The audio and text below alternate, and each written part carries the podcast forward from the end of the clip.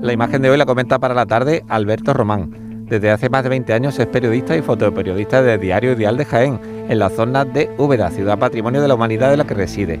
Lleva dos décadas pulsando la actualidad en el municipio y en el ámbito fotográfico es especialista en paisaje y paisaje urbano, así como en fotografía de espectáculos, sobre todo musicales, siendo además fotógrafo de diferentes festivales y eventos. Como músico frustrado, mata el gusanillo y disfruta fotografiando a otros músicos. Esta es su propuesta de hoy. Para la foto del día os traigo hoy a Luis Bárcena, el extesorero del PP que ha dejado la cárcel y cumple ahora su condena en un centro de inserción social tras participar en un programa para delincuentes económicos aunque solo va a dormir, pues disfruta de 15 horas al día de libertad porque ha encontrado trabajo. Bueno, el trabajo es como contable de su hijo. La imagen es de Sergio González y la publica El País, y me ha llamado la atención porque en ella aparece Bárcena, pero lo hace de espaldas.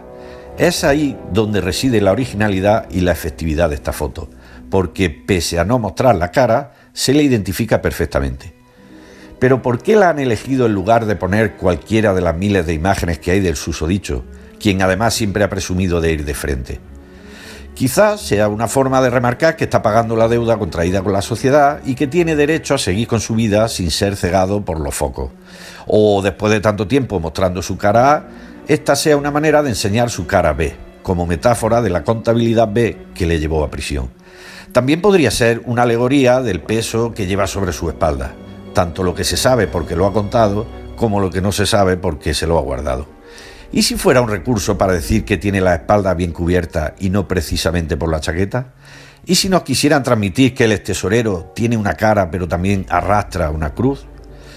¿O a lo mejor quieren representar el futuro que Bárcenas tiene por delante? Todas estas lecturas son válidas, aunque a mí me gusta imaginar que quien eligió la foto pensó que Bárcenas tiene más cara que espalda y que para publicar algo diferente tocaba enseñar la segunda. Buenas tardes fotoperiodistas que eligen la imagen del día y que es así como cerramos la actualidad de hoy.